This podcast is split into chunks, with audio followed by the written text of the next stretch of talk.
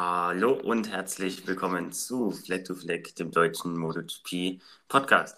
Ja, heute mit einer weiteren Ausgabe von äh, MotoGP Heroes. In der ersten Folge haben wir ja Valentino Rossis Karriere Revue passieren lassen. Dieses Mal ist Karl Crutchlow dran und ich bin natürlich mal wieder nicht alleine, sondern der Jan ist natürlich auch wieder da. Aber ja.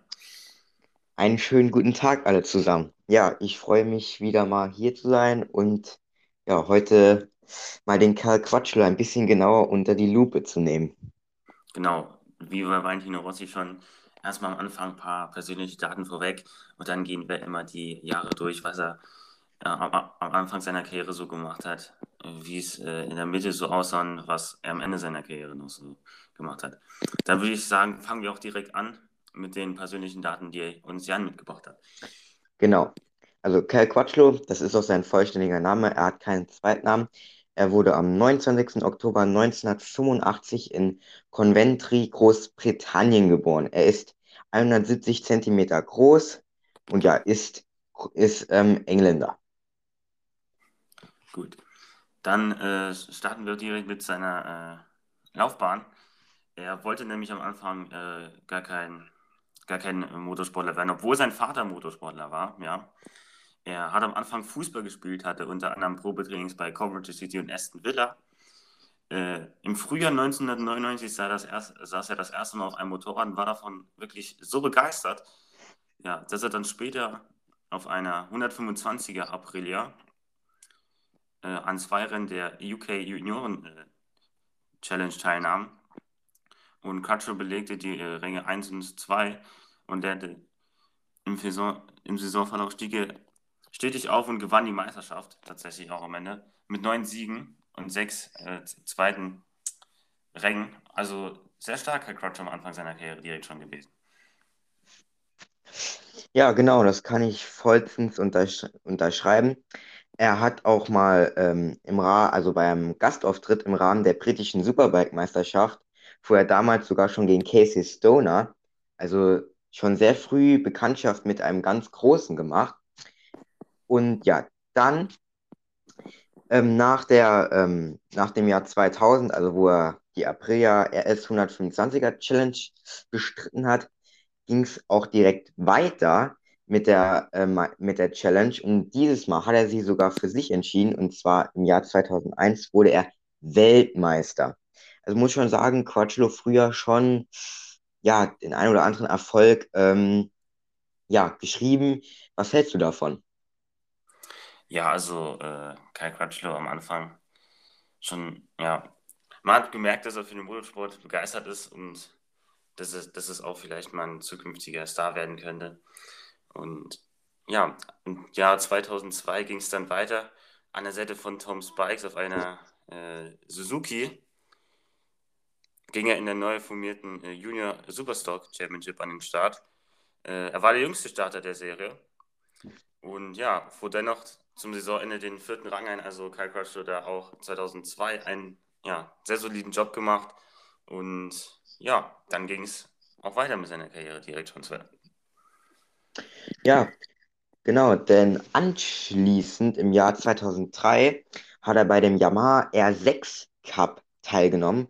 Äh, zufälligerweise direkt mit einer Yamaha, wo er auch dann später ähm, gefahren ist. Das werden wir euch später auch noch erläutern und ist dort Zweiter geworden. Also leider, ja, Championship ganz knapp verpasst, aber auch eine gute Leistung. Genau, und von äh, 2004 bis 2006 ging er äh, in der britischen Supersportmeisterschaft an den Start. Die erste Saison verlief nicht ganz nach seinen Wünschen, belegte nur den zehnten Rang, aber das sollte sich in den äh, nächsten Jahren bessern. Ja, genau. Also ähm, Quattro in diesen Jahren, wo er Superbike gefahren ist, sehr, sehr durchwachsen, würde ich sagen. Also ja, wie du schon angesprochen hast, 2004 wurde er Zehnter in der britischen Supersportmeisterschaft. 2005 wurde er hingegen Dritter und 2006 hat er sogar den Meister gemacht. Also es ging immer wieder bergauf, dann aber 2007 ging es wieder ein bisschen bergab, oder? Genau, dann äh, wechselt er nämlich wieder die äh, Meisterschaft in die britische Superbike-Meisterschaft in das Suzuki-Team, also wo auf einer Suzuki saß. Er fuhr zwar seine erste Pole Position in Brands Hatch, äh, Brands Hatch ein und seinen ersten Podestplatz konnte er auch verbuchen, aber die Meisterschaft im Endeffekt schloss er als Neunter ab und ja, war eine, eher eine durchwachsene Saison für Kyle Crutchlow, aber das ja, sollte auch in den Jahren besser werden. Genau, denn im Jahr 2008 wurde er da hingegen wieder Dritter in der britischen Superbike-Meisterschaft und ja, es ging immer, es ging wieder bergauf und ja, ich denke, das war eine, eine große Erfahrung für ihn, auch mal die Tiefen, mal die Höhen kennenzulernen. Aber im Endeffekt war er schon erfolgreich und ja. Genau. Und dann äh, 2009 wechselte er dann in die Supersport-Weltmeisterschaft. Dort, ja, es war wirklich äh, sehr, sehr stark unterwegs, konnte ja, für das Yamaha-Team insgesamt fünf Siege in der Saison einfahren und ja, wurde damit äh, souverän Weltmeister. Also Kai Crutchlow hat das schon mal aufhorchen lassen. Ja, äh, das kann ich vollstens unterschreiben. Da fünf Siege, das muss man auch erstmal machen. Und dann 2010 ging er wieder zur Superbike-Weltmeisterschaft, wo er dann ähm, ja, es in den Top 5 abgeschlossen hat mit drei Siegen. Ich denke, das kann man, äh, kann man, nicht, kann man nicht meckern. Klar war vielleicht nicht ganz sein Anspruch, weil er schon Weltmeister geworden ist mal. Aber ich denke, damit kann er zufrieden sein. Genau. Und äh, im September 2010 klopfte dann die MotoGP an. Nämlich, äh, er unterschrieb für 2011 einen Vertrag beim Tectoire-Team, wo er dann äh, ja, seine Rookie-Saison, sein Debüt in der MotoGP geben durfte. Dort wurde er dann äh, WM-12. Also ja, mit 57 Zählern. War eine okaye MotoGP-Saison. Man muss da bedenken, damals war das auch anders mit den Satellitenteams. Also wenn man da eine Tektor gefahren ist, sagen wir, hat man keine Chance gehabt gegen die, es sei jetzt mal Werkshonda zum Beispiel von Casey Stoner, der 2011 Weltmeister geworden ist, oder von Dani Petrosa, Valentino, nee, Valentino Rossi war 2011 bei Ducati, stimmt. Aber ja, da hat man einfach keine Chance gegen die Werksbikes gehabt. Ja, das kann ich dir, kann ich, ähm, da gehe ich mit. Heutzutage ist das ja ein bisschen anders, da kann gefühlt jedes Bike im Feld gewinnen. Und ja, 2011, wie du schon gesagt hast, äh, ging er im Satellitenteam Tech Tour an den Start, ähm, nahm dann dort den Platz von Ben Spies ein und ging dann neben Colin Edwards, seinen Teamkollegen, an den Start. Ja, die Debütsaison, die war von Höhen und Tiefen geprägt. Sein Talent konnte der Brite mehrmals unter Beweis stellen, doch speziell im Sommer lief es nicht gut, denn dort ähm, war er öfters im Kiesbett, äh, im Kiesbett aufzufinden. Er hat dann ja musste sich dort wieder ein bisschen aus dem Loch hochkämpfen. Jedoch konnte er dann bis zum Saisonende gegen Karel Abraham um die Ehre des besten Rookie des Jahres kämpfen. War wahrscheinlich jetzt nicht so das beste Jahr, was er sich vorgestellt hat als Rookie, aber ähm, er setzte sich dann doch schließlich durch gegen Karel Abraham und von da an ging es dann auch aufwärts. Genau. Auch für die 2012er Saison äh, bleibt er blieb er beim äh, Tectoire-Team, zusammen mit Andrea Vizioso. Äh, er beendete die ersten zehn Saisonen jeweils unter den besten acht, also sehr, sehr starke Konstanz hat Crutchfield an den Tag gelegt. In der zweiten Saisonhälfte wurde es etwas unkonstanter. Er hatte in acht Rennen fünf Ausfälle zu verzeichnen, fuhr dennoch beim großen Preis von Tschechien in Brünn und beim äh, Grand Prix von Australien in Phillip Islands jeweils auf Rang 3. Also konnte die äh, am Ende nochmal mit zwei Podestplätzen die Saison abschließen. 2012 wurde WM siebter, wie gesagt, mit insgesamt zwei Podestplätzen. Ja, ähm, 2012 war ein gutes Jahr für ihn. Ähm, er, liefert sich, er lieferte sich auch oft äh, enge Fights gegen seinen Teamkollegen Andrea Dovizioso. Und ja, dann in Brünn klappte es dann, wie du schon gesagt hast, mit dem ersten Podestplatz, was, denke ich, für ihn ein sehr, sehr wichtiger Meilenstein war und konnte dies auch dann wieder in Australien tätigen. Und ja, ich denke, das war eine, eine bessere Saison wie 2011. Genau. In 2013 blieb er auch beim Tech Team. Dort diesmal mit seinem Rookie-Kollegen äh, Bradley Smith.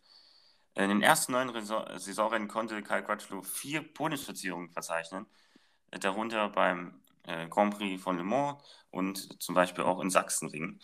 Und ja, Kyle Crutchlow beginnt sich immer weiter zu steigern, wurde WM-Fünfter, wie gesagt, mit vier Podestplätzen.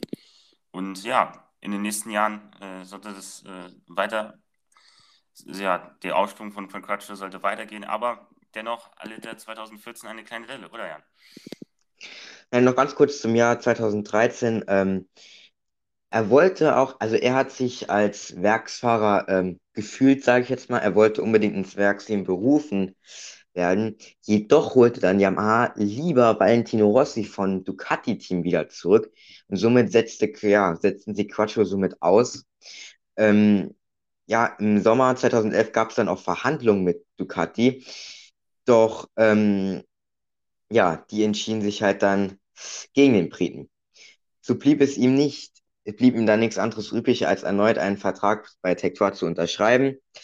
Er ärgerte sich, er war damit ähm, nicht zufrieden, aber er konnte viele große Namen damals ähm, ärgern, wie du schon gesagt hast, fuhr viermal aufs Podest und holte zwei Pole Positions. Damit, ja, konnte er seinen Frust wahrscheinlich ein bisschen abarbeiten.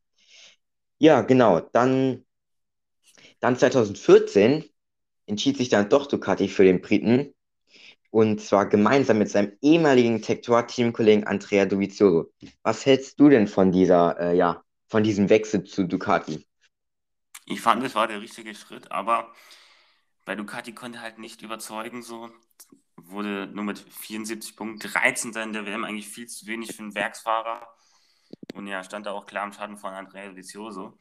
Deswegen machte er von seiner Ausstiegsklausel bei Ducati Gebrauch und wechselte zur 2015er Saison äh, zu Lucio Cecchinellis, äh, Lucio Cecchinellos LCR Honda Team, äh, wo er den Platz von Stefan Bradl einnahm. Deiner Meinung nach der richtige Schritt? Definitiv, wenn man jetzt mal die Jahre bei Ducati und die Jahre bei ähm, LCR Honda ähm, ja so ähm, sich anschaut, hat er schon mehr Erfolge mit der LCR Honda äh, erzielt als mit der Ducati. Ja, ich denke auch, er hat sich da ähm, relativ ähm, ja, wohlgefühlt und hat auch dann an seine alten Zeiten angeknüpft, also wo er noch bei Tector gefahren, gefahren ist. Er fuhr in Argentinien zum Beispiel auf Podest es sollte jedoch leider auch das einzige Highlight seiner Saison sein, denn dann weiterhin mit fünf Ausfällen war dann doch im Endeffekt eine schwierige Saison. Ähm, aber dann im Herbst konnte er konnte Quattro dann seine Ergebnisse stabilisieren. Genau. Und dann sollte es 2016 zu bis jetzt seinem ja, sag mal, stärksten MotoGP kommen, 2016, dort wo ja. er zwei Siege eingefahren hat. Und dass wir und die WM trotzdem noch als WM siebter abgeschlossen hat. Äh, ja, aber Kyle Crutchlow dieses Jahr zwei Siege konnte vollstens überzeugen, oder? Ja, definitiv. Also wenn ich mich da 2016 an das Brünnrennen erinnere, wo es wirklich ja Flag-to-Flag-Bedingungen war, was man ja, ja aus dem Le Mans-Rennen von letzter Woche ge ge gewohnt ist. Ja, also es war ein unglaubliches Rennen von ihm. Hat auch dort wieder unter Beweis unter Beweis gestellt, dass er auch ein Regenfahrer ist, muss man ganz klar so sagen, und konnte damit zusammen mit äh, zusammen mit Valentino Rossi und Marc Marquez, okay, nur mit Valentino Rossi eine Aufholjagd starten. Und ja, es war wirklich ein schöner Moment und es war ein wirklich spannendes Rennen. Und wie du auch schon gesagt hast, ja, Pole Position, die hat er sich auch geholt in Silverstone. Und dort wurde er dann anschließend äh, Zweiter hinter Mel Geniales, der dort seinen ersten MotoGP-Sieg eingefahren ist. Und dann auch noch der krönende Abschluss war sein zweiter Sieg und diesmal auch im Trockenen in Australien, Phillip Island, wo er wirklich ein sehr, sehr tolles Rennen gefahren ist. Und ja, also, wie findest du diese Erfolge? Äh, ging es dann so weiter oder wie wurde es dann fortgesetzt? Ja, also zur Saison 2017 wurde das äh, etwas ruhiger um Kyle Crutchlow. Er wurde, hat zwar einen Podestplatz auch geholt 2017, aber jedoch flachte es so ein bisschen ab mit Kyle Crutchlow und er wurde dann im Endeffekt nur mit 112 Punkten WM 9. Aber 2018 sollte er jedoch in den ersten zwei Rennen beeindrucken und äh, da auch kurzfristig die WM-Führung übernehmen. Ja, ähm, Noch kurz zur Saison 2017. Ja, wie du schon gesagt hast, lief ziemlich schwierig, und, aber trotzdem wurde von, äh, er von HRC belohnt und erhielt ein aktuelles Werksmaterial sowie einen offiziellen Honda-Vertrag. Das war dann auch wieder ein wichtiger Schritt, denke ich, in seiner Karriere, obwohl die Saison 2017 jetzt nicht bombastisch lief. Zur Saison 2018, äh, ja, also es war wirklich eine sehr, sehr starke Saison. Vielleicht sogar mit 2016 ähnlich stark. Jedoch musste er dann, ähm, musste Quattro die Saison zudem vorzeitig beenden, weil er ähm, in Phillip Island einen Horrorcrash hatte in der ersten Kurve, die ja wirklich extrem schnell ist in Phillip Island. Und ja, da war Motegi 2018 sein letztes Rennen, was er gefahren ist und kam dann erst wieder 2019 in Katar zurück, wo es ja dann auch sehr, sehr gut weiterging. Genau, dort holte er nämlich direkt wieder einen Podestplatz und unterstrich somit, dass Kyle Crutchlow ja somit noch nicht abgeschrieben war, dass man ihn nicht äh, abschreiben äh, sollte. Und es ging dann auch weiter. Er wurde zum Beispiel Zweiter in äh, 2019er Motegi-Rennen. Und ja, das waren seine Highlights in, in der Saison. Er holte, er holte noch einmal den dritten Platz und wurde somit Neunter. 133 Punkte standen in, in der Saison zu Buche. Also ja, sag ich jetzt mal eine okay Saison für Kyle Crutchlow, aber nach dem 2018er Crash am Ende doch im Verhältnismäßig sehr, sehr stark. Ja, das kann ich vollstens unterschreiben. Ja, 2019, ja, war okay. Ich denke, er hat sich ein bisschen mehr erwartet, vor allem auch äh, wurde er im Argentinien-Rennen 2019, wurde ihm eine Durchfahrtsstrafe aufgebrummt, was ihn so wahrscheinlich die Chancen auf ein Podest gekostet hat. Da hat er sich auch ziemlich geärgert. Es kamen viele unnötige Dinge dazu, die ihm dann am Ende ja ein bisschen ja was gefehlt haben. Aber ja, dann 2020 war so ja sein schwächstes Jahr bei LCR Honda, oder? Genau, er holte nämlich nur 32 Punkte und ja, war da auch schon äh, von Verletzungen geplagt, hatte immer wieder in seiner Karriere mit schweren Verletzungen zu kämpfen. Das hat ihn da so Mhm. ein bisschen ausgebremst, oder ja?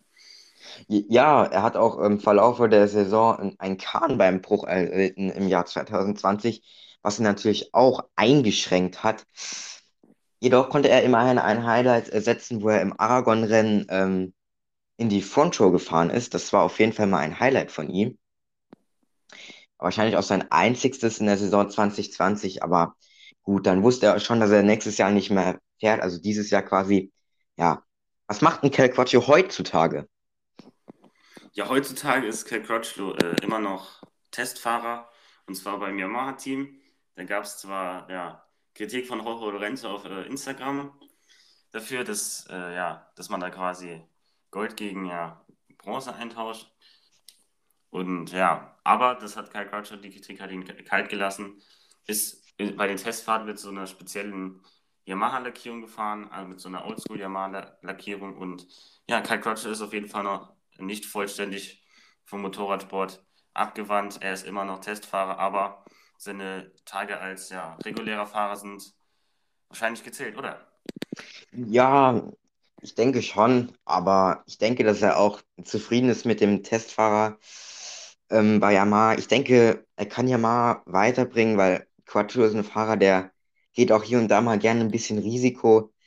Er ist ein unterschätzter Fahrer, aber wenn man sich jetzt hier so, also jetzt die MotoGP-Jahre ansieht, so WM 12., 7., 5., 13., 8., 7., 9., 7., 9., das ist immer Top 10, abgesehen jetzt von seiner Debütsaison 2011 und seinem ja, äh, Jahr in 2014 bei Ducati. Aber er war schon immer Top 10, oder? Genau, da werde ich jetzt auch auf seine WM-Bilanz zu sprechen gekommen. Sein bester äh, WM-Platz war der fünfte Platz 2013, wo er mit Tech erreicht hat. Dann er hatte insgesamt 157 Starts, drei Siege, vier Poles und vier schnellste Rennrunden in der MotoGP-Klasse. Insgesamt hat er 1142 WM-Punkte gesammelt und 19 Podestplätze. Eine Karriere, wo man sicherlich stolz drauf sein kann. Ja, definitiv. Ich denke, ja, ich denke jetzt nicht, dass Quatschel wieder zurückkommt, weil dafür ist er leider schon ein bisschen zu alt. Aber ich denke, er kann stolz auf seine Karriere sein. Er hat oft mit den Großen auch mal können mithalten, mit dem Valentino Rossi, mit einem Marc Marquez, ähm, mit einem Andrea Dovizioso, mit einem Jorge Lorenzo. Er konnte die auch hier und da mal schlagen und das, denke ich, ja, macht ihn noch ein bisschen besonders. Er ist halt, ja, er ist häufig ein unterschätzter Fahrer, aber ich sehe ihn schon, wenn man sich jetzt die WM-Bilanz ansieht, schon in den Top 10. Gut, dann äh, gehe ich vollstens mit. Ähm, mit deinen Aussagen, Kai Crutchlow, unterschätzter Fahrer gewesen. Auf jeden Fall. Aber das Potenzial gehabt, hätte er mal vielleicht im Werksteam, aber war, war an einem Werksteam, was sehr, sehr competitive ist. Sag jetzt mal so, Ducati war ja 2014 nicht so richtig competitive. Da haben andere den Ton, den Ton angegeben. Aber er hat gezeigt, was er mit Werksmaterial äh, reißen kann. Und ja, Kai Crutchlow, ein sehr, sehr starker Fahrer gewesen, den man, ja, auf den man gut zurückblicken konnte.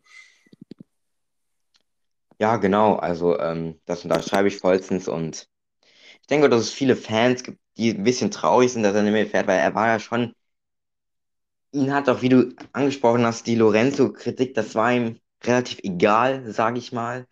Und er, ja, ist einfach ein, ein Mann des Sports und er hat ihn auch teilweise mal geprägt. Also da kann man nichts gegen sagen. Genau, und mit äh, diesen Worten von Jan äh, würde ich sagen, was ist für heute auch für äh, Fleck to Fleck, den äh, deutschen MotoGP Podcast. Äh, ich würde sagen, abonniert ihn gerne, wenn ihr keinen Podcast äh, mehr verpassen wollt.